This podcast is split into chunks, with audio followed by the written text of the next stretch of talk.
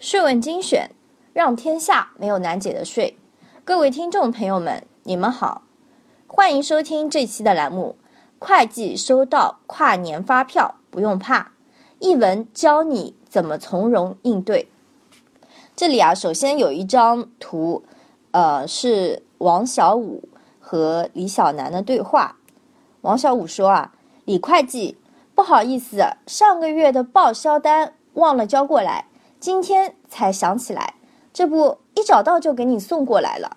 李小楠说：“上个月的，我看看。”李小楠又说：“老王啊，你这发票可是去年的啊，早干嘛去了？现在才拿来报销。”王小武说：“说是去年，也就是二零一七年十二月份的吧？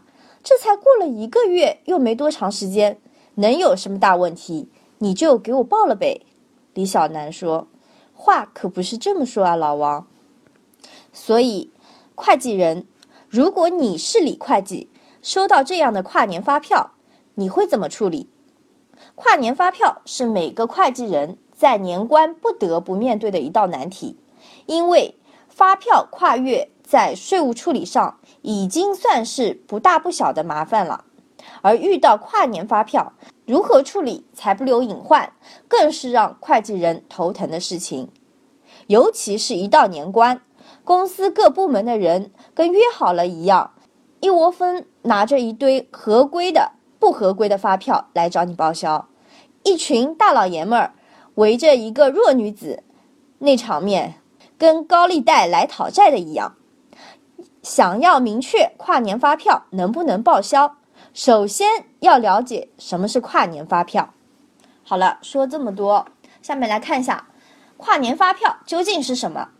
两种情况下的发票属于跨年发票：一，如上述老王二零一八年一月份找李会计报销的二零一七年十二月的发票，即发票开具时间是上一年度。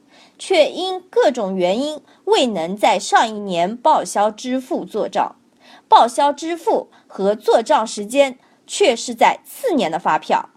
二、经纪业务发生在二零一七年，款项支付也在二零一七年度，到了二零一八年才收到对方开具的发票，例如公司支出的广告费、租赁费等。好了，我们再看一下。跨年发票能不能报销？一般情况下，会计处理遵循权责发生制原则。二零一八年取得的发票列支二零一七年的费用，原则上是不允许的。但是发票跨年度报销的问题，又是每个企业客观存在的。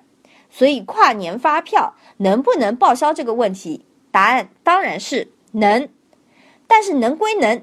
也不是任何一张发票拿过来就无原则的给你报销了，发票入账是有严格规定的，跨年发票的处理更是如此。对应以上两种跨年发票的情况，会计上应有不同的会计处理。好了，那么我们这一期的分享呢，暂时先到这里，我们下期见。欢迎大家关注我们的微信公众号“税问精选”。或是在各大应用市场下载税问精选 APP，我们下期见。